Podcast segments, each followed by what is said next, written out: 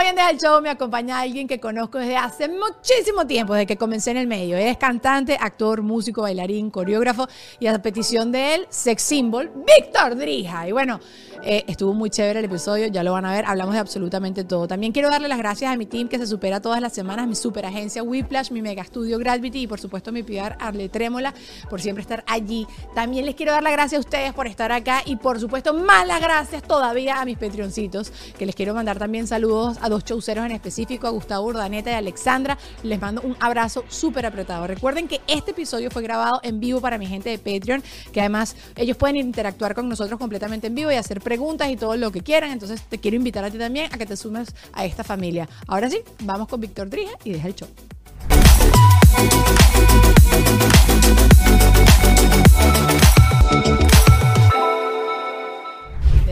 ¿Tú eres chaucero? Tú no eres chaucero. No, no sé, como... Tú eres tengo- artista. Tengo mis momentos de showcero, creo. O sea, tú cuando llegas a los sitios sí te gusta que te vean. Ah, no, no, no, no.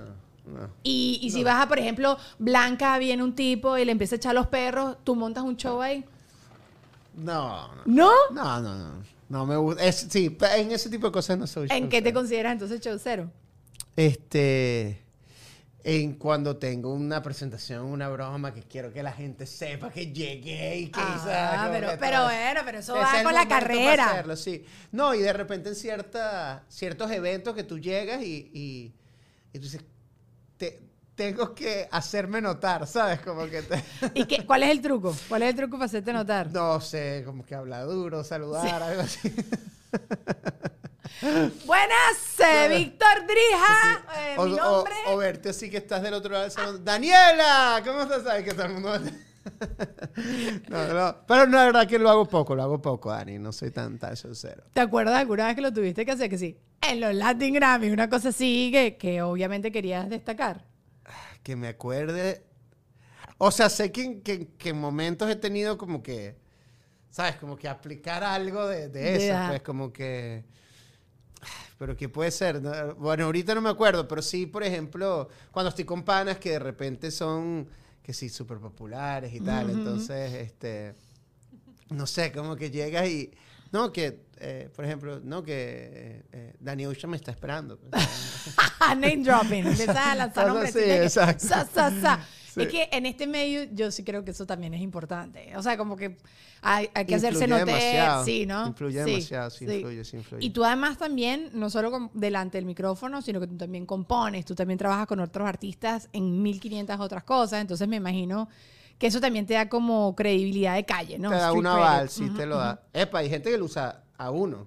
¿Así? Claro, hay gente ¿Quién te ha dicho? ¿Quién te ha usado? ¿Te han Sí, dicho? ¿Te has sí, enterado? total. Bueno, pero más que todo panas así tipo, tipo que no son como del medio. pues, Ajá. así como que, este, no vale. Para que le den una mesa en un restaurante. Díaz estaba aquí, claro, sí, es hermano mío. Él viene ahora, él Y viene ahora. me dice, mira, brother, yo dije que tú eras mi, mi, mi primo, ¿sabes? Y por si alguien te pregunta, eso sí, sí, eso pasa, pasa más de ese lado que de mi lado. pues. ¿Te ha pasado que alguna vez te, te llegó como un primo y no es tu primo?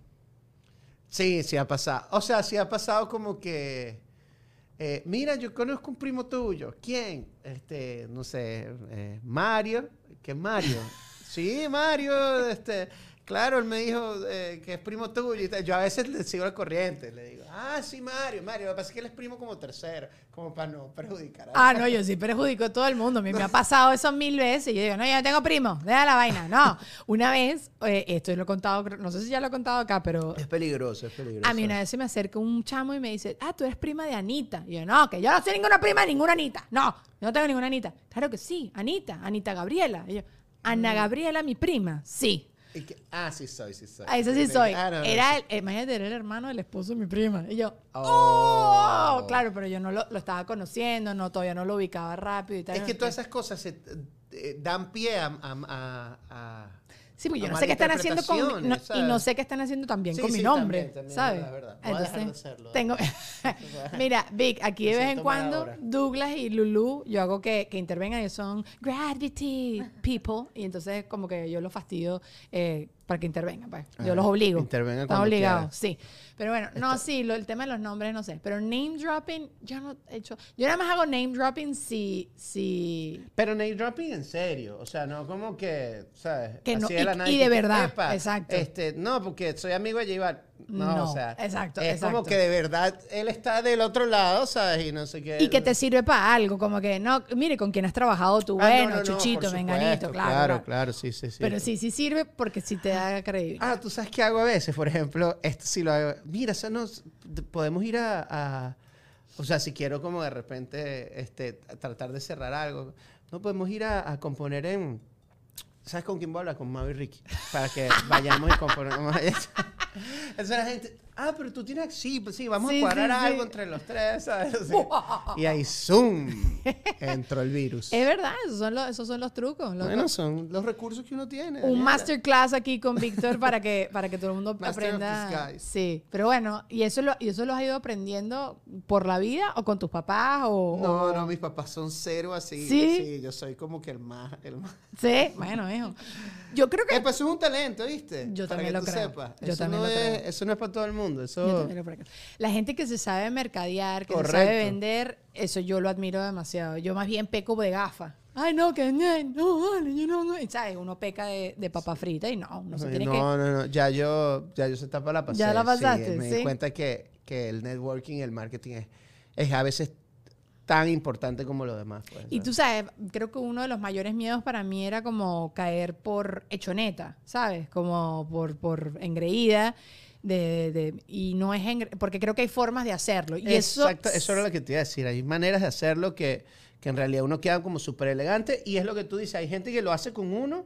Hay gente que, por ejemplo, llega y te cuenta todos sus planes y tú dices como que, pero, pero esta persona no va a dejar de hablar de todo lo que hace. Ajá, todo lo-". ajá, ajá. Pero después que se va, tú dices, o sea, ah, pero él hace esto. lo hace- O sea, como que sí te, Sí te quedó el mensaje y no Sí. te quedó como, como, como choneto, pues, como Eh, eh, prepotente. Creo que es mucho la forma y el tono. Creo que de ti no me caería hechoneta y prepotente. Yo eso lo vi en Nelly Bravo, que una vez lo entrevisté y yo dije, él habló de mil cosas y yo le echaba 300, 1500 piropos porque me encanta el trabajo Epa, de él. pero es- o sea, no vas a hablar de tono con el librado. No, o sea, no, él no, va a saber qué tono poner exactamente. Totalmente, pero, pero él, como que yo le decía, no, que yo te admiro demasiado, no sé qué, y me decía, ah, muchas gracias. Y ya. Y yo no lo sentía como, ¿sabes? Que Sí, estaba como- echando, de- o sea, recibía el, com- el, el complemento. Mujer con mujer, hombre con hombre, el, el- el piropo, pero sin que me, me chocara. Porque hay veces que tú le dices a todo el mundo eso y, y a, a alguien le dices eso y tú dices, ah, este estúpido, se Sí, la creyó. dices, ah, Eh, más fruta, que si te la Sí. creíste. Mira, les estaba contando aquí antes de que llegaras a, la- a los de Gravity que descubrí en TikTok una cuenta de una abogada. Ok. No sé, estaba ahí. Mi algoritmo ahorita es puro Johnny Depp. Es puro. Sí, porque es, es que ese caso me tiene demasiado molesta. Que me le la carrera de ese hombre se me le cambió por culpa de una Sí, mujer. ¿verdad? Ah, ¿Tú crees, ¿Tú crees que, por ejemplo, el caso de él, de Will Smith, son carreras sep- sepul- o sea, sepultadas ya? Bueno, Will Smith. a- Sentenciadas, o A, sea, ya- mí se me, se me cayó un ídolo. A Johnny Depp, creo que lo mejor que le pudo haber pasado a ese hombre es que la, la terapeuta de ellos les dijera que se grabaran. Y lo mejor que pudo haber pasado es que ella grabara cuando Johnny Depp estaba siendo violento. No, no, yo te entiendo, Dani, pero imagínate, no sé. No, o sea, creo que él no, creo que Johnny Depp no. a una semana, dos semanas, a que se acabó el juicio. Ajá. Se acabó el juicio, dieron sus- los veredictos, etcétera. Se le acabó la carrera. A Johnny Depp no, a Will Smith sí creo que se... No creo que se le acabe.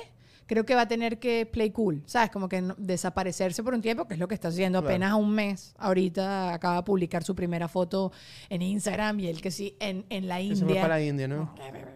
Pero para mí eso es fake. Entonces yo ahorita Mm. me va a costar creerle otra vez a Will Smith. A, a Johnny Depp no. A Johnny Depp sí le creo. Es más, a Johnny Depp le creo desde el principio. A Johnny Depp desde un principio hubo mucha gente que lo apoyó, que también ha pasado en otros casos de violencia doméstica y todo este tipo de cosas, que tienes mucha gente que te apoya, pero él también tenía pruebas. Lo que pasa es que a mí eso me parece muy delicado, porque entonces, porque hasta puede ser, imagina, imaginemos que es calumnia todo, ¿sabes? Ajá. Oye, pero dejó de hacer ya Piratas del Caribe, no va a volver a hacerlo. O sea, le quitaron, Eso. Disney le quitó la broma. Bueno, él lo dijo en el juicio, dijo, "Mi- esto para mí ya no tiene, es un, no, no hay vuelta atrás. Claro. O sea, esto ya, ya me dañó la que- carrera. Sí, O sea, yo, yo opino lamentablemente igual y siento que hay gente que es calumniada y pasa por lo mismo. Pues, Yo también creo. Y también creo. Bueno, Juan Ernesto tiene un caso de un amigo de él que también es productor de música, que la, la exnovia, en una rabia, dijo que él lo- la había maltratado. Pasaron unos años y ella dijo que todo era mentira. Mira eso. Pero igualito a él, porque él no es nivel Johnny Depp y no es nivel Will Smith. A él sí se le acabó la carrera. Al final, Will Smith le puede pasar como hizo Tom Cruise cuando le dio todo su tocoquera, que empezó a producir todas sus cosas. Will Smith tiene esa cantidad de plata y tiene esa cantidad de contactos. Sigue mucha gente en el bolsillo de Will Smith que lo va a apoyar. Claro. Johnny Depp sí creo que sí, su carrera en estos años se vio afectada, pero sí creo que él se va a recuperar. Creo que ahorita la gente es que está demasiado allí. O sea, ahorita vi que salió la gente de la marca de maquillaje, que, que Ah, la, me contó Blanca. que la gente de la abogada Y que, que, epa, eso- es- es- esa base nosotros no la habíamos sacado para, no esa- había esa- existido. para ese año. Entonces no digas esta base, porque pueden decir, no, no era esa exacta, era otra marca o era otra broma. Pero, o sea, sin querer, tú estás viendo que empiezan a haber un pocotón de incongruencias. Entonces, es maravilloso porque las, las- ahí, tú te das cuenta que las mentiras tienen patas cortas. Claro. Y que además un caso así de grande. Entonces la chama decía, no, que un hombre de poder. Bueno, claro, lo- eh, pero- y si ella no hubiese sacado el artículo donde ella le echó más leña al fuego, Supuestamente ese fue el detonante, ¿no? ese fue el detonante de esta demanda.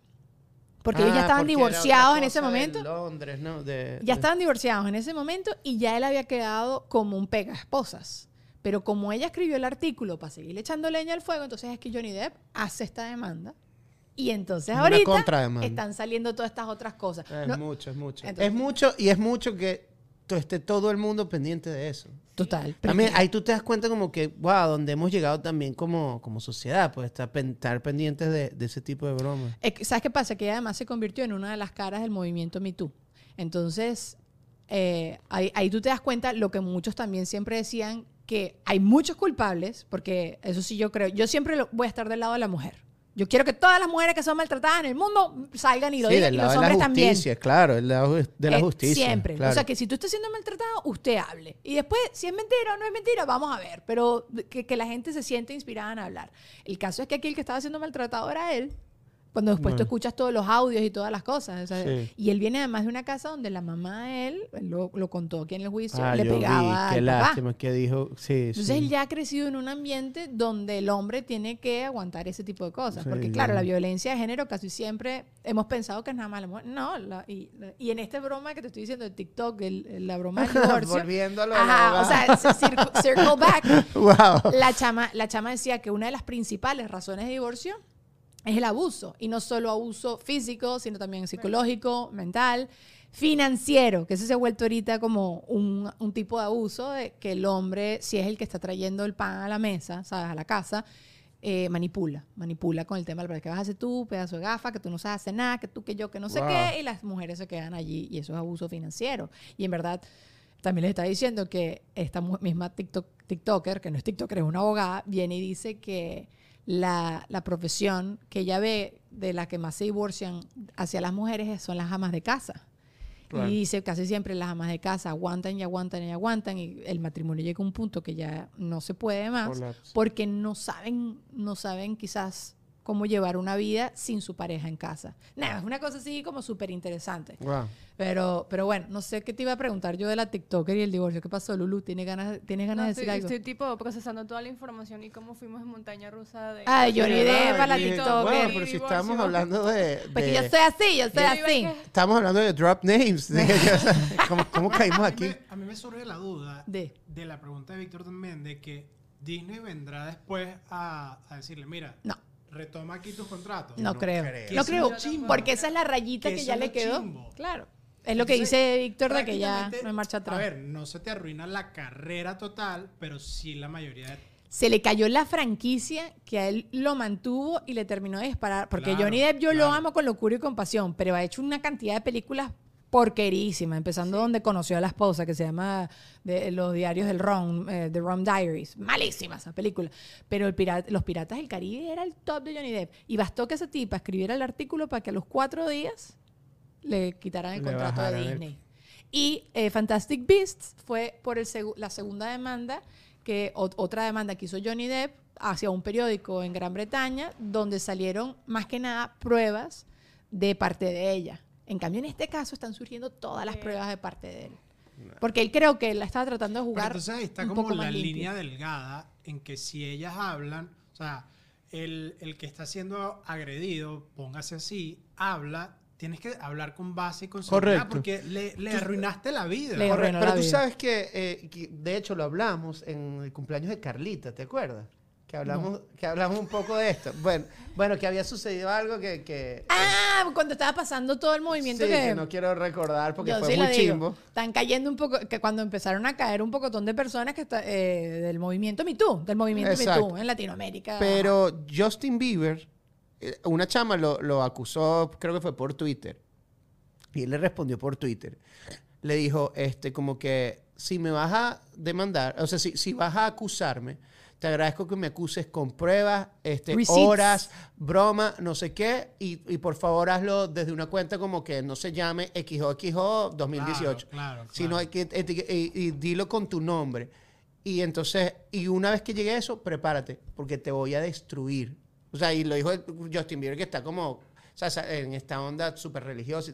Dijo, te voy a destruir porque no voy a permitir que un rumor destroce mi carrera. Claro, entonces a mí me pareció eso como una, una, este, una, un, ¿cómo se dice? Un, un golpe de regreso bastante sólido, porque tú dices así como que, epa, si, si vas a poner mi nombre en tu boca, bro, o sea, di exactamente qué fue lo que te hice, y es más, demándame. O sea, no es que lo vas a sacar en Twitter, demándame, demándame, y nos vemos en juzgado para ver qué es lo que es. Y entonces, obviamente, la chama desapareció, el tweet desapareció, o sea, porque hay gente que también está buscando oportunidades de sacar dinero, vamos a estar claros, o de hacerse famoso, o de Exacto. esto o lo otro. Entonces a mí eso me pareció como un acto como de, wow, si en algún momento, ¿sabes? Alguien llega a pasar por ahí, esto pudiera ser una vía de salida, pues Sí. porque... eh, El problema también es que, o sea, esa relación era más que tóxica. O sea, estaba claro de ese que- es el... O sea, en este caso espe- específico, Depp, no en el de Movimiento... ese es el problema, y, y que se permitieron muchas cosas Claro, y, claro, y que claro. también dentro de todo fue parte y parte.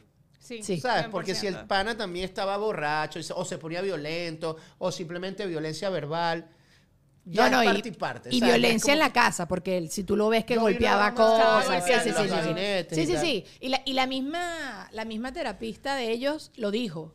Los dos tienen la culpa, los dos eran y violentos, ahí los se- dos. se, parte algo que no. Pero es que esa relación Pero te, sí te me dio pega. risa algo, sí me dio risa algo. ¿Qué? Eh, Un TikTok que vi, pero... eh, Lo de los mensajitos de lo de la garganta. Eso. No, lo de este eh, que le dicen a Johnny Depp como que, oye, usted está eh, corpulentamente. O sea, tú, tú lo dices, qué raro. Usted, usted tiene el mismo cuerpo más o menos que... eh, Que o sea, Amber usted, es mucho más grande que Amber. Digo, Entonces no. él dice, bueno, yo no consideraría eso, pues. Y entonces enfocan a Amber y se, entonces pone así la cara como que... Ha pasado varias veces que él se ha burlado como de, de las preguntas que le ha hecho Es que los abogado. abogados son unas idiotas. Los le abogados. que tiene que como- preguntar también como muy específica la vaina. El abogado, el que te estoy contando yo, es que el abogado estaba leyendo los mensajes y entonces y que, ay, era un mensaje como que de ella diciéndole me gustó mucho tu nota y él me dice, bueno, salió mi nota de, de lo más profundo de mi corazón y de mi garganta o algo así. Entonces ella dice, ay, muchísimas gracias, te quiero mucho. Y él le dice, estoy pensando en poner otras cosas en tu garganta. Y el abogado le repregunta eso a Johnny Depp. O sea, eso idiota, pero al máximo así. Y el Johnny, tú el Johnny mismo se ríe, pues. El Johnny, el Johnny mismo se anda riendo allí y tal. Pero eso es un circo. Sí, y va a durar seis semanas. O sea, ahorita. ¿Seis semanas más? No, bueno, creo que ya van, van dos semanas o algo así, o tres Wow. semanas a este punto, y creo que va a pasar como un poco más. Pero es que es demasiado. Y entonces sacan y sacan y sacan pruebas. Y, y, lo, y son muy largos los juicios porque se tardan consiguiendo las pruebas. Bueno, también vi otro TikTok de, de la jueza, así como que obstinada, que se tardan 18 horas en, en, en como avanzar eh, la conversación. Elon Musk va a venir a hablar porque supuestamente Elon Musk le montó los cachos. O sea, Que compró Amber Twitter, todavía. ¿no? ¿Cómo? Compró Sí, Twitter. Ya lo hizo, men. Yo eso tengo Y miedo Twitter es la también. vaina y- ¡Pum! Pero yo tengo pánico que ese hombre compre Twitter. Porque, ¿sabes? La gente, y yo como periodista hablo esto sin que me quede nada por dentro. Eh, la gente que cree demasiado en la ¿Qué tanto libertad. Yo hago, me yo estoy hago el- nervioso, vez hago el pietaje. Siento no voy anotando está- lo que vamos a hablar. abogada, Ah, ok, ok, parece pensé- un pietaje, ok, Ajá, ya, ya. ajá. Un hombre que sabe que es pietaje, todo. Sí, sí. Que, que la gente se, ex- se excusa mucho en tema de la libertad de expresión para decir y hacer lo que le da la gana. Pero la libertad de expresión solo funciona si también hay consecuencias. Y cuando no hay consecuencias, se convierte totalmente en... ¿Cómo se llama cuando, cuando no hay leyes? Anarquía. Anarquía. Y a mí me da un poco de miedo eso, ¿sabes? Ya, o sea, Porque tú crees que Elon Musk va, va a abrir, o sea, va a- eso es lo que... Va a soltar. eh, yo amo a Elon Musk, lo respeto, creo que es un tipo... El otro día vi que estaba diciendo, por ejemplo, que él no cree en prolongar la vida, porque si tú prolongas demasiado la vida, no das chance de que las generaciones nuevas que vengan evolucionadas, que vengan con nuevas ideas, el mundo progrese. Entonces, eh, a mí me gusta mucho su, su forma de pensar. En cambio, el Jeff Bezos, el de Amazon, está obsesionado con vivir para siempre. Elon Musk no. Elon Musk también delega, se rodea de gente y tal, y no sé qué. O sea, los dos son unos genios y los respeto muchísimo, pero me gusta mucho la forma de pensar de él. Pero él cree mucho en el tema de la libertad de expresión y esta broma a mí me, me da un poquito de miedo. Y la misma gente de Twitter lo dijo. O sea, como que él quiere que la gente diga lo que le dé la gana, me, me como quedé le da la pensando gana. en lo de Jeff Bezos. Es que él debe estar así como preocupado, diciendo como que Se está poniendo feo. voy a necesitar años para poder gastarme todo este dinero. O sea, o sea, neces- ya va, no me quiero morir todavía, ¿sabes? Bueno, Quiero- pero es que salió un artículo diciendo de que gasta un millón de dólares al mes y todavía no le va a alcanzar la vida para gastarse todo el dinero. Claro. ¿Tú te O sea, imagínate tú Un billón. Un millón. Un, millón de billón. dólares al mes. Porque este tipo tiene. No, yo creo que más, bro. Yo o sea, también- por eso, o sea, un millón de dólares al Ah, Como niño. y yo no le alcanza No, por supuesto. en lo absoluto para gastárselo en toda su vida. Ahora te pregunto yo, Dani, si Ajá. tú tuvieses esa, ese patrimonio, Ajá. ¿tú todavía harías lo que, lo que haces? Sí, totalmente. A mí, es que yo- a mí esto me divierte. Yo O con sea, el podcast gano dos dólares. Pero harías como un super estudio y todo. Sí, pero con gratuity. Gracias, por favor. Nos Todo llevas, más todo. Nos llevas. No, no, o sea. ¿Y eh, ellos estarían? ¿O te traerías que sí a Amber Heard? no. Miren, Whiplash, más que una agencia, es un equipo de trabajo integral. Mira que eso es súper difícil de conseguir hoy en día. Ellos me ayudaron a crear un concepto del podcast, imagen, branding, animaciones. Tú sabes que es tenerlo todo en un solo chat de WhatsApp. El proceso es súper cool. Tú tienes una idea de negocio o quieres renovar la imagen de tu negocio que ya están dando. Ellos estudian tus objetivos, tus metas, tu audiencia y crean tu marca desde cero. No pierdas más el tiempo buscando. Ellos son el equipo que tú necesitas para crecer. Síguelos arroba Whiplash en Instagram, donde siempre están dejando datos y contenido súper útil. También, por supuesto, quiero agradecerle a mi Ale Trémola, el PR perfecto, el que necesitas en tu vida, la persona que me genera ideas constantemente, que me conecta con personas que me tiene que conectar y me abre mundos. Contáctalo también a través de Instagram, arroba Ale Trémola. Y por supuesto, también tengo que agradecerle a mis Patreoncitos que gracias porque ustedes hacen como ese esfuerzo extra para que yo siga haciendo este esfuerzo extra para seguirles trayendo a ustedes el podcast. Hay muchos beneficios por allá y les prometo que les voy a empezar a hacer cada vez cosas más exclusivas que solo van a poder disfrutarlas por allá porque quiero crecer y dedicarme simplemente a ustedes. Súmate a esta maravillosa comunidad. El link te lo estoy dejando allá abajo en la cajita de información para que tengas acceso, early access a los videos, early access al YouTube, early access a, bueno, YouTube y los videos es básicamente lo mismo, al podcast. Y bueno, nada, vayan para allá y vayan a ver qué es lo que hay. Todos los links de interés también están allá abajo en la cajita de información. Y saben que está acá abajo de Gravity. Otra sorpresita. Vénganse conmigo para allá. Vénganse. De seguro crees que para poder crear contenido en Gravity tienes que ser así.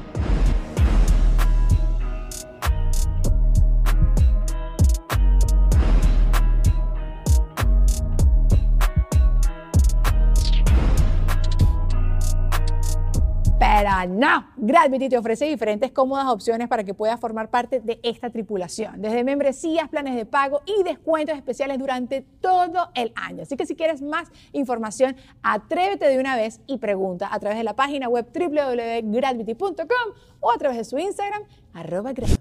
Amber Heard, quémala. No, Amber, Amber- te lo juro, ya me me arrechera Epa, la porque Amber gente es la más bella del mundo. Sí, Sí. es. Y es impresionante, o sea, La a gente le medida que tiene pasan los odio. días en el juicio, que por cierto, en el canal de Dani está, si no se han puesto al día, para Eh, ponerse Ay, al tan día. cool. ¡Eh! A mí me gustó no. cu- cuando explicó lo de J Balvin con Residente. Ajá, ahí sí, su sí, que me volvió un culo. Sí, la gente está de como, muy videos más bien, odiados de mi buen vida. trabajo. Y estoy Gracias, seguro gracias. que tu esposa habrá- te habrá dicho, epa, no, mira, esto es así, esto te habrá como guiado un poquito. Bueno, el resto no sabe nada del mercado latino. Se, se enteró por tu... Él me tu- contó, no, él me cuenta es de cuando pasan esos beefs en el mercado anglo. O sea, él fue el que me, di- me dio la perspectiva de cuando tú eres rapero, tú tienes que responder inmediatamente. Esa paja de que pasaron tres meses y el tipo todavía, que te- cuatro meses, cinco meses, y tú sacando una canción después de tanto tiempo, es como... Pero "Ey, tuviste la no entrevista pasa". con Bueno, no, no, yo ni Me la vi con- entera la Yo entrevista. también, pero no, no, no No, pero a ver, pero cuéntame, ¿por qué no? Claro que sí, ya pasó. Igual tú ya, nadie, no- nadie va a estar tan pendiente de esto. Pero, ajá, ¿tú qué sentiste con la entrevista con Molusco? ¿Sí, sí te sentiste más con Residente?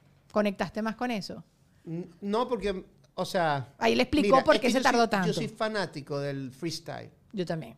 Y Del- Residente eso no se lo quita nada. El talento aquí no está en No, juego. no, no, no, no, no, para nada. Pero yo soy fanático del freestyle. Y en el freestyle, este, si este es el mejor bolígrafo del mundo, y yo lo sé, y tú lo sabes, y tú lo defiendes, en el freestyle yo tengo que ir en contra. No, no es el mejor de No hecho. me- bien Este- mierdero. Pero el, el- el concepto del freestyle es que yo tengo que freestylearte diciendo que ese bolígrafo no sirve para nada. ¿Me entiendes? Ajá. O sea, ese es como el, el- el- los principios del freestyle. Entiendo. Pero yo también entiendo que este que, que, que Balvin no, no es freestalero. ¿Sabes? No. Por más que pueda, pueda improvisar, que yo lo he visto improvisar ahí en su... Pero no es como su cultura de, de como tal. Es que es- es- son dos tipos de arte completamente diferentes. Correcto. Entiendo. Entonces, este, eh, yo siento que obviamente Residente se está desahogando, pero yo siempre veo, o sea, yo lo veo innecesario. Yo, hasta, Eso. hasta mi punto, yo, yo, yo, yo lo veo innecesario y más si el, si el, si el mensaje no es positivo, o sea, si es una broma como que con, con mucho veneno. Pero yo entiendo que el, en la cultura del hip hop, el freestyle es así por lo que te acabo de explicar. O sea, yo veo las batallas don- de todo, o sea, yo veo todas las semanas batallas de freestyle.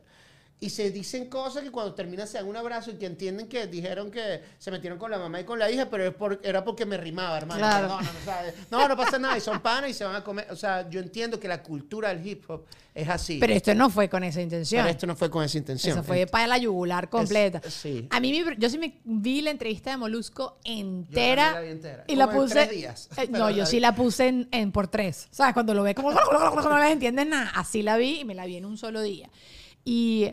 O sea, a- me ha- hay unas incongru habían unas incongruencias muy grandes por parte de René diciendo de, ay, Balvin eh, hablando de esto y cantando acerca de él, porque Balvin acaba de sacar la canción esta De- de, sí, eh, no eh, me acuerdo el nombre. el niño, El eh, niño eh, ese. ah. El niño, yo, niño. Ajá, yo. Y entonces René diciendo, no, que este tipo este, ta- está pasando la guerra de Ucrania y este tipo cantando sobre eso. ¿Y tú? tú pudiste haberlo dicho también. No, claro. ya va, y él, y él sacando una canción de él ah, cayéndole a Balvin. Es- eso, es- eso era lo que, una de las cosas que yo que, "Oh", o sea, Claro. que Molusco me imagino, porque también cuando tú tienes el artista enfrente, quizás no le puedes como Sí, contrapreguntar claro. esto, claro.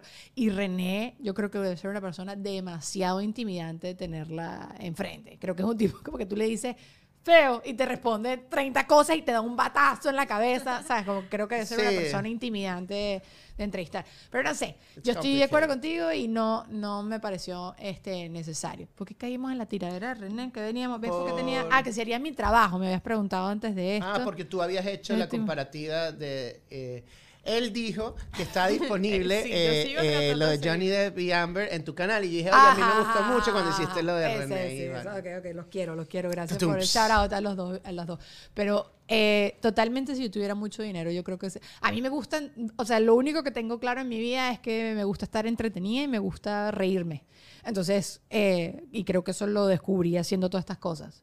Entonces, quizás haría más cosas todavía. Quizás haría contenido que ahorita los reales no me alcanzan, como lo que hace Mr. Beast, que el tipo hizo exactamente el mismo set de eh, Squid Game, de la, de la serie, ¿sabes? Haría unos videos millonarios así, regalaría plata estilo Ellen DeGeneres, ¿sabes? Como cool. que todo eso sí lo haría demasiado si tuviera Y- reales. O, o tipo Gary Vee, que tiene como 15 personas, que hace como un podcast en la mañana y de ahí tiene un Saca. chamo que se dedica y lo hace para TikTok y el otro lo hace para. Facebook y el otro lo hace. Eso, so- o sea, total, creo que lo que haría es como potencializar lo que ya yo estoy haciendo, ¿entiendes? Y quizás, porque obviamente, y tú también lo sabes como artista, nosotros obviamente lo hacemos porque nos fascina, pero también tenemos que comer y vivir. Claro. Ya me dedicaría 100% a hacer las cosas por arte y ya está, ¿sabes? Y a, a- Pero tú sabes ayudar. que y- hay, hay- una vez alguien que fue que me dijo, como que, que cuando uno se pregunta que si fuera millonario, este, si harías exact, eh, la, la mayoría de las veces, cuando, cuando tú pudieras, o sea, si eres millonario en una situación hipotética, este, generalmente eh, harías lo mismo. O sea, todo el mundo como Bueno, que- depende, coño. Si me Sí. gano la lotería y recojo basura, no. Claro, pero por ejemplo, como que, pero que siempre vas a hacer lo que, ah, que, que no te, mm, que no es una limitante para hacer algo que quieras hacer, el dinero, una vez que tú Total. te, te planteas ser millonario. O sea, si en una situación hipotética yo soy millonario, este, ok, ajá, ¿qué haría? Bueno, me iría a un estudio a, a cantar. Bueno, ¿por qué no puedes hacer eso hoy? ¿Me entiendes? Entonces tú te quedas como que, bueno, quizá no me puedo ir al estudio más grande, pero me puedo ir a un estudio todos los días a cantar. ¿Me entiendes? O sea, como que eso es un- fue un ejercicio que me Es agarrar hacer. una perspectiva linda de que igualito estás haciendo lo que harías si fueras millonario. Lo que pasa Exacto. es que la cotidianidad nos, nos chupa con- y nos no- nos, consume. envuelve y, y Es así, es un poco. A- agarrarías el estudio más caro y seguirías. Eh. eh, eh, eh, o sea, Mariela, Mariela en, en Porque Ajá, muchas veces hablábamos de, de, de, que, de que es la felicidad. Y la, la felicidad al final es también alcanzada por tener opciones.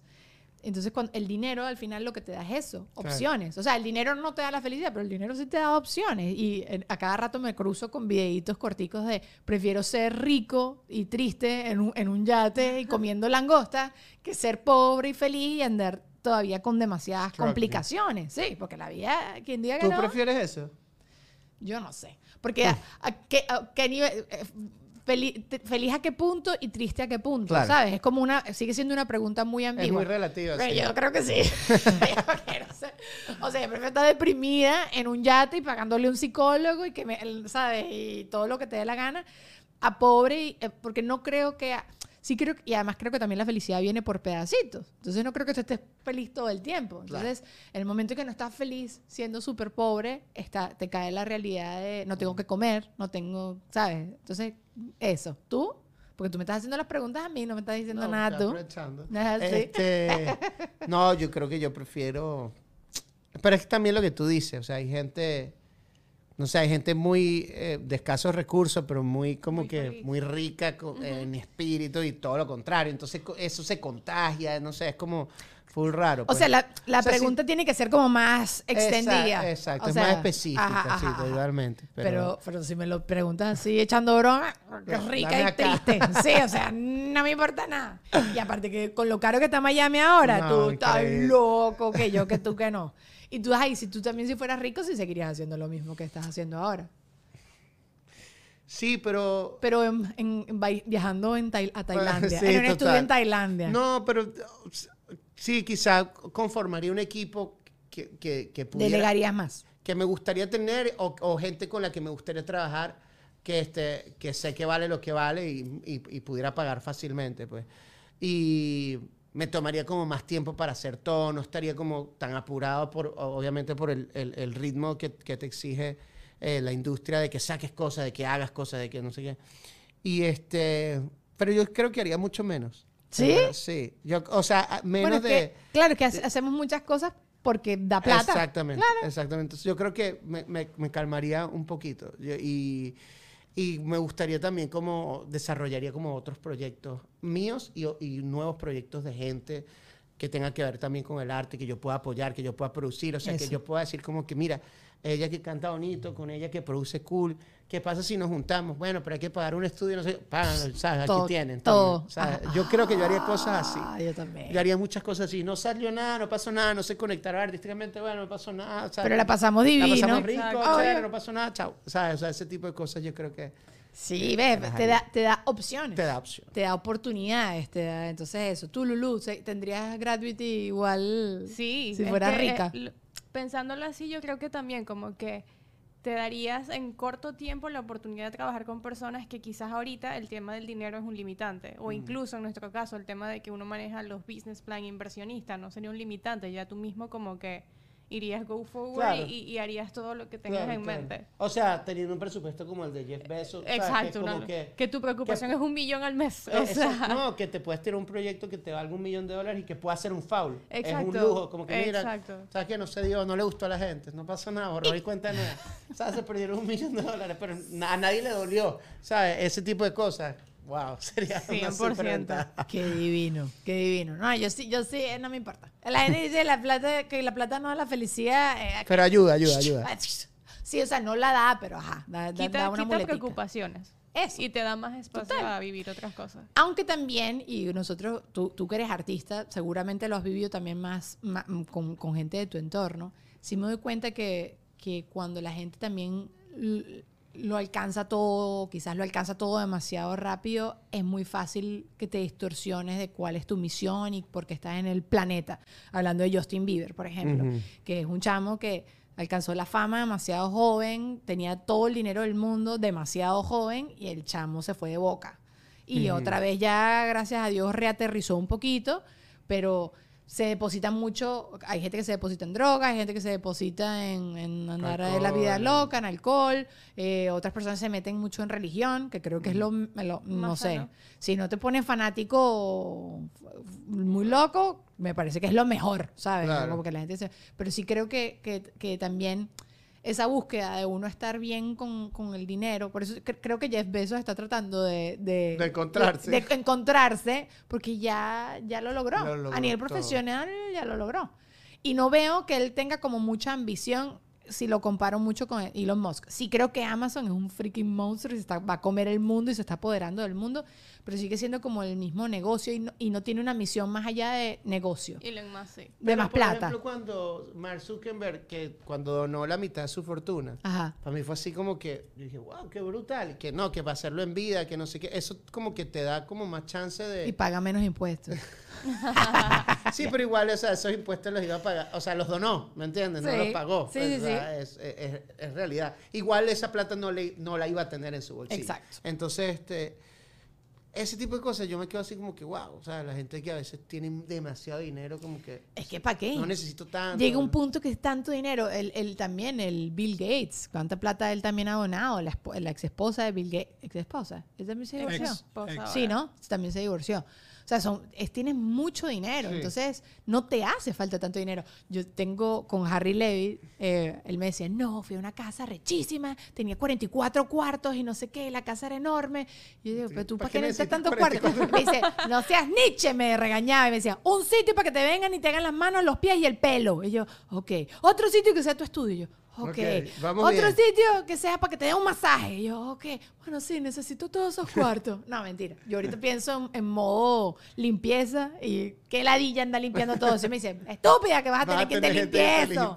Bueno, no me importa. Mira, yo no quiero que, que pase muchísimo tiempo y quiero hablar de tu concierto, que va- vienes con un concierto demasiado chévere y obviamente Sí. quiero utilizar el podcast.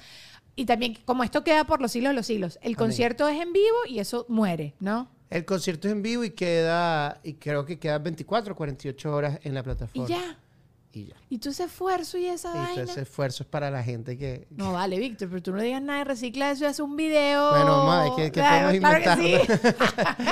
Sí, pero bueno, ahorita estamos en proceso de preproducción con todos los arreglos porque yo quiero que el concierto tenga una parte que sea como muy acústica, muy como lo que la gente está, le- le está consumiendo hoy en día, este tipo de eventos tipo Tiny Desk o como lo hacen estos mismos chamos de Free Cover, obviamente a mi, con mi personalidad, ¿no? Obvio.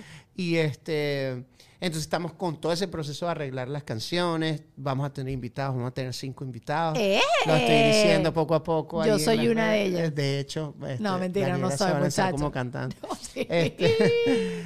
ahí, ahí se te va, se caen en picada la de los tickets. ah, Eh, para juegos, no, cómprenlos. era juego, ¿ok? Este, y, y también que la gente de Ticket Play me hizo una super segunda porque yo decía como que yo, yo entiendo que mi público es un público que, que son de chamos que trabajan, que se pagan sus propias cosas, que obviamente estamos saliendo de pandemia y yo le dije, mira, yo quiero que mi entrada sea una entrada súper accesible y lo pudimos lograr. Entonces, la entrada este, es súper accesible para todo el mundo. bueno, y uno además es el plancito de reunir a varias personas en la casa y lo paga todo el mundo. O sea, no sean tacaños. O sea, no, no, no, y, y literal se, se ha convertido en eso, en, en- en- es lo que me- ellos me decían, como que en plan, o sea, ya ahorita ver un concierto online es literal, es- en vez de ver una película, veamos esto, pues. Y este, y gente que está también, yo sé que me sigue mucho desde, desde ciudades de Sudamérica, que son venezolanos, que como te digo, que a veces, ¿sabes? Tienen como que sus, ahorran o trabajan para hacer sus bromas, son precios muy accesible lo que pusimos. Vale nada más 10 dólares el, el- el- la entrada general y la VIP so- son 30, este, pero... ¿Y cómo es una entrada un. VIP en- Ah, porque tenemos un Zoom este, previo donde vamos a tener, donde voy a poder compartir con cada una de las personas que estén ahí, hablamos un ratito, etcétera. Se la mandé- como un meet and greet, pero digital. pues. Ay, qué chévere. Ay, no Entonces, sabía que este, eso que se hacía, ok. Sí, lo hace todo el mundo, Daniela. Pero no te preocupes, no te preocupes. Ya sabes algo que- más. a ver, no, me han invitado a esos conciertos y yo soy muy mamarracha y se me olvida. Va, es la verdad. el mío no se te El olvida. mío no. No, porque además es un día antes de mi cumpleaños. Ah, mira. ¿Sabe? Bueno, es el 14 de mayo. Entonces, para que todo el mundo esté súper pendiente. Sí. Es una excusa demasiado sabrosa. Es un sábado. Es un sábado Es un y la verdad que estoy, o sea, muy emocionado porque también yo nunca he tenido eh, la oportunidad de verme como la gente me va a ver ahí, porque siempre es o compartes eh, tarima con otro artista, entonces no puedes cantar tanto tiempo, o de repente el show es en Lima, entonces no pude viajar con todos mis bailarines, o viajé nada más con la banda, o nada más con los bailarines, entonces aquí no. Aquí está full todo chola. el mundo, sí, para que la gente lo pueda disfrutar y, y- y bueno, estamos ahorita full de ensayos y full de cosas, estoy súper cansado, pero también muy contento, muy motivado por, por todo esto. Es muy chévere porque también es como una nueva forma de uno conectar con un gentío, ¿no? O sea, creo que hay, hay secuelas que nos quedan de la pandemia y esta es una de ellas que es una nueva forma de entretenimiento, ¿no? Es una, un- y, pero si vas a volver después, tarde o temprano, a hacer conciertos. Sí, de normal. hecho, vengo de hacer, este, hice varios ahorita en Venezuela, pero est- esta gira de conciertos, eh, este concierto online es, es más que todo, Dani, para la gente que de repente me escribe que si desde Lisboa, que si desde, no sé, este, Atenas. Claro, claro, Mira, eh, claro. pues soy Venezuela, escucho tu música o me postean escuchando la música. Y digo, bueno, ahorita, ahorita no voy a ir a Atenas a hacer un concierto. O sea, y, ta- y dudo también que esa persona viaje nada más para ver el concierto mío.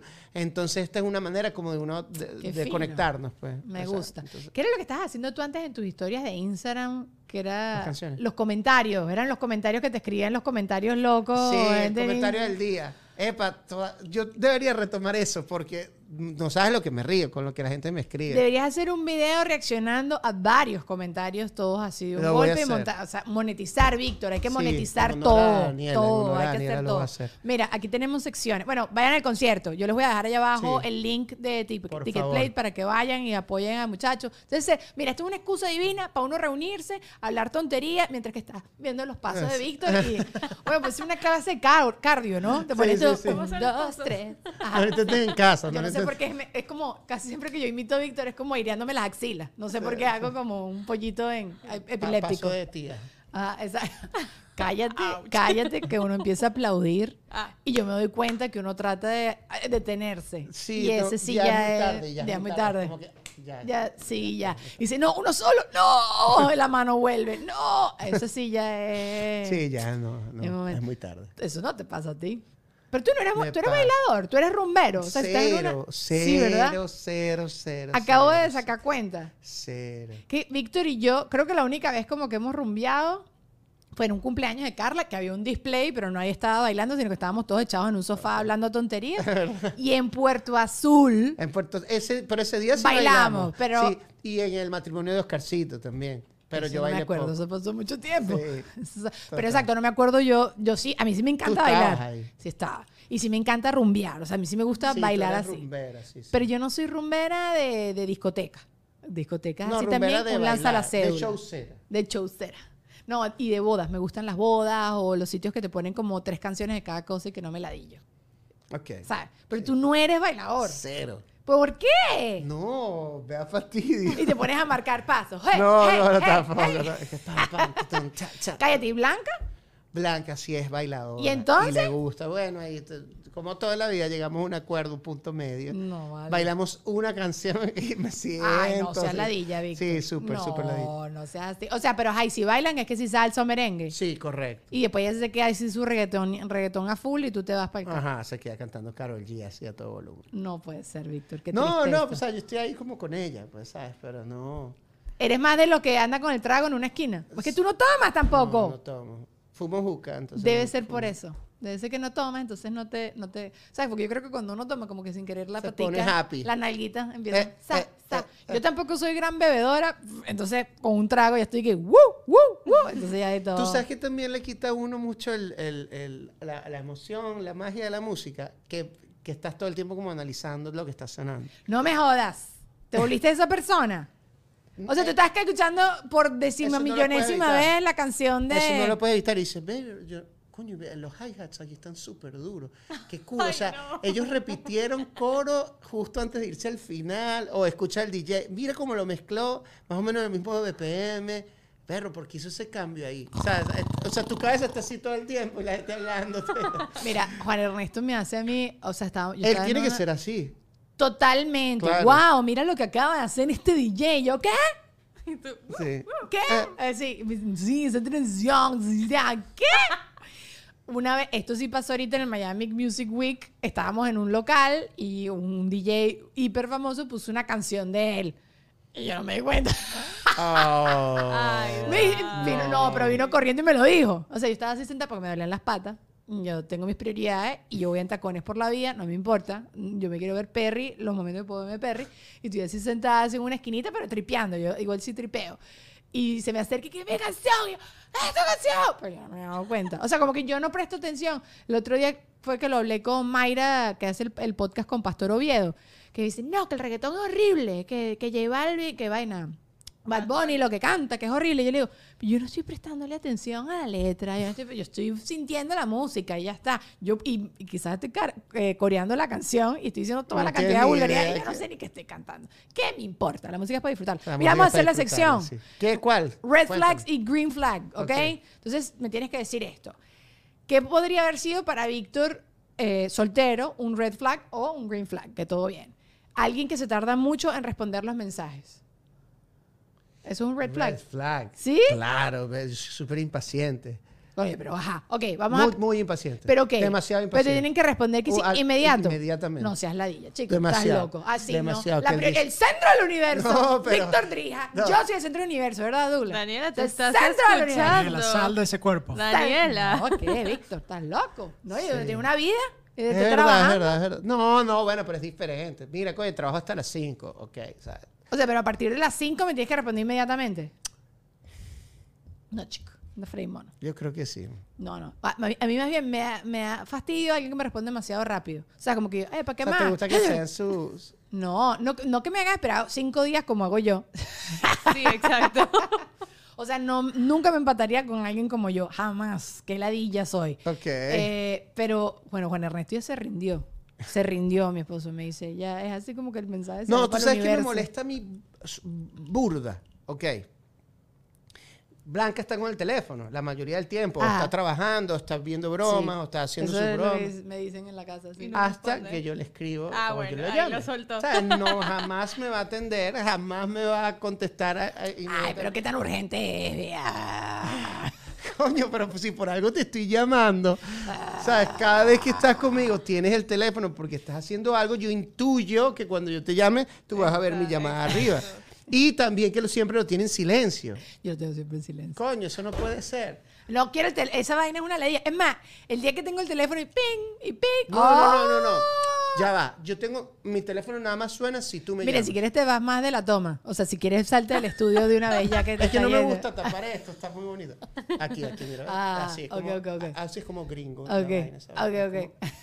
Como, como americano. ¿eh? A ver, sombra de un lado. Ok, Eso, está muy bien. este, Vale. Triángulo de Rembrandt. Está bien. Ajá. Entonces, este. Eh, es eso, o sea, coño. Eso no me dice, igual a mí en la casa. Pero es, es diferente. A mí Juan Ernesto me escribe por texto porque sabe que yo no me meto tanto en el WhatsApp porque hay gente que no le quiero responder en WhatsApp. Entonces ya tenemos ese código. Ah, Wow. sí. Eh, ya, ya, entonces él me escribe por texto. Gracias Vaya, por el dato. Todo el mundo escribiéndote ahora por texto. Ah. No importa, porque tampoco respondo porque los textos los tengo silenciados. Entonces Pero no me te- suena, no me llega la notificación. silenciado. Y notificaciones de Instagram. A mí no me suena nada de eso. Yo tengo todo eso desactivado. Ajá. Lo único que me suena es cuando la gente me llama. Entonces, coño, porque tiene sentido. Claro, una Tenemos un hijo, ¿sabes? Chiquito. Un Coño, bebé. tiene que. Si suena eso, tengo que estar pendiente. Ahorita va a echar la culpa al pobre al, a- a Liam. O sea, sí, ajá, Nah. sí, ajá, por el bebé. Bueno, ok, ajá. Ajá. Si te hace pagar la primera cita. Pero no es que no es que tú tienes que ser caballeroso y tú te lanzas, sino como que la chama es que como que, mira, ujú. Ay, ¿cómo harías tú? Como- Llega una cuenta. No, no, yo sí, yo siempre toda mi vida he ofrecido para pagarlo, para pagar la mitad. Yo no me, no me interesa a nadie que me esté manteniendo, nunca jamás. never No, pero life. si de repente como... Lo que pasa es que cuando una chica te dice, no vale, eh, vamos mitad y mitad. Uno siente, no el compromiso, pero es como un gusto decir, como que no vale, pues déjame invitarte. o sea, es el truco. mentira, mentira. Siempre lo supe. Es- siempre lo supiste. No, pero no me gusta alguien que se sienta, eh, la palabra en inglés es entitled, no sé cómo es en español, como que te... Como obligado, como... que- como- exacto, como que no que tú te creas que tú a ti te tienen que pagar algo. No me gusta la, que la- una no, mujer eso tampoco me gusta, no me, no me gusta. Exacto, pero entonces te traían la cuenta así flag. y la chama te hace "Mm, Sí, le digo, sí, no, yo sé, tranquila. sí, como que... Sí, Relájate, pues. Claro, sí, sí. O sea, pero sería un red flag. O sea, Sí. de una 100%. como que querías ah, ah, así. Hmm. O sea, que ni siquiera hiciera el intento. Ni siquiera el intento. No, que hasta te las señales. Red flag. O mira para otro lado. ¿sí? Red flag. Red flag de una. Sí, de una, de una. Porque es que ya. La sea, con- primera cita. es que ya con eso te está diciendo al- a qué es lo que va. O sea, ya con que. Mira, paga ahí. Ah, pero ¿qué es esto, vale. pues? O sea. Vamos a salir a compartir. ¿o También cómo depende de lo que vayas tú. pues. Bueno, pero ahí ya no vale bandera. Eso Me gusta la no cuenta vale. clara. Si de repente tú estás claro para lo que vas tú y lo que tienes que pagar, o sea, paga esa Ah. vaina. vámonos. Ok, me gustó, me gustó. Pero no, red flag. Yo también creo, yo si fuera hombre fuera para mí un red flag. Ahora, si, un, si yo digo, no, déjame pagar la mitad y en la primera cita tú me aceptas eh, pa- mitad y mitad, Es red flag para ti. no es red flag, pero me, me huele fo. Es así como, ah. porque siento... Pero lo- tú sabes que los americanos, o sea, lo- lo- Todo los 50-50. Es súper, y es súper común, ¿sabes? pero el Es primer- como la que, primera eh, 50, cita... Dale, puedes estar, no sé qué, y nadie se ofende. Pero nadie- acuérdate que la Es primera una cita- cultura medio latinoamericana esa. A mí eso me fascina y yo de verdad creo que uno tiene que ser 50-50. Además, inclusive para prepararte para que nunca te sientas tú dependiente financieramente de, De absolutamente nadie, nadie, claro. ¿sabes? Como que tú siempre digas, no, yo puedo pagar mi broma. Pero la primera cita que ya tú estés como con pichirrea, a mí eso sí me suena, ¿entiendes? Mm. O sea, oh, que si yo te insisto mucho, ¿sabes? Déjame pagar mi mitad. Pero si yo te insisto y tú me dices, no, y tú no me dices, no, no, vale, tranquila, pa- pago yo y la próxima pagas tú, Coño, es ¿sabes? la- No la- en la primera cita hay muchos códigos. Sí. Es por ser la primera cita. O sea, el otro día hablé La que primera sí- cita es así, perdón que te interrumpa. Te eh, perdono. eh, Eh, es mi podcast, pero. No, mentira, dale, tu podcast. Este, no, que es así como, como que. Una, o sea, que tú demuestras tu verdadero interés, ¿sabes? Como Exacto. que, coño, si estés así ahorcado, tú, tú le Oh. tienes que hacer entender a la chama como que no, estoy aquí, ¿sabes? Obvio. No, ahí yo soy medio, medio- Siento que la chama lo puede recibir bien también, pues eso. Y el otro día hablé, con, ¿en qué podcast fue? De ir en chancletas a la primera cita, con Aleida Ortiz. Aleida. Que te llegues en chola. Entonces hubo gente que me decía, Daniela, o sea, en Australia es súper común, ¿sabes? Yo, yo, pero estamos en Australia. Entonces, ¿sabes? no, igualito, no me interesa que tú vengas a la primera cita en chancleta. Y si tienes las uñas feas, y si tienes las patas feas, no, vale, bueno, el pero paro. chancleta, chancleta. No, a, mira, Juan el Resto me dice, yo he visto unos looks muy arrechos sí, chancleta es verdad, de cuero. Es verdad, sí, no, señor. Y hay dates de dates también. Claro. O sea, si la vaina es, no sé, tipo. Lincoln Road, una cosa así medio playerita. no. Ok. Si me va, vamos a la playa, si vamos a una piscina, sí. ¿Sí o no? Sí, sí. Si es un restaurante a orilla de la playa, pasa. Coño, claro, si vas a caminar en, en tierra, sí. Pero si yo estoy en taconada y tú vienes en chancletas, Pero ¿cuál es el plan? ¿Cuál es el plan? bueno, exacto. Sea específica. Me- vamos a cenar, o vamos a bailar, o vamos, ¿qué? ¿Cuál Ah, es el eh, plan? Go karting. Casi siempre uno lo que hace la primera cita es una cena o una Comer. comida. En un sitio Exacto. cool. Es más, No el muy otro fancy, día, pero- El otro día dije, ni siquiera una cena. Ahorita tienes que salir en la primera cita, drinks, un traguito. Porque si está la DJ y la vaina no está funcionando, corta. ¿Sabes? Bueno, Como tú que sabes te que los rápido. chinos este, eh, primero eh, comen Ujú. antes de hacer negocio. Porque si dicen que si en la comida no hubo feeling, que ellos ya saben que no pueden hacer negocio con la persona. Por eso es que siempre no se alargar las cosas. There you go. Pero claro, son relaciones este, profesionales, pues Exacto. comerciales. Pero también en pareja. O sea, imagínate tú, Tiene sentido, ojo, tiene, tiene súper sentido. imagínate tú Tinder, que tú estás conociendo a alguien por primera vez en tu vida, te cae malísimo, es ladillísima, y entonces, eh, de appetizer, No, no, claro, qué está bien, huevo. está bien, No, no, no, bien. yo también creo. Me Pero gusta, me gusta. Una tercera, no, vámonos con la ter- vamos a seguir con esto en Patreon. Chao muchachos, los quiero mucho. No se olviden del concierto de Víctor. Tenía un, pero no que tengo tantos temas que hablar contigo porque los preparé demasiado chévere, pero vamos a Patreon. Vayan a su concierto, les voy a dejar el link allá abajo. Síganme al muchacho, aunque estoy segura que todas las personas que están viendo esto ya lo siguen. Vamos a hablar de mm, no sé qué, no les voy a decir, pero vamos a seguir con esto por allá. Adiós. Chao, los quiero. Chao. Adiós.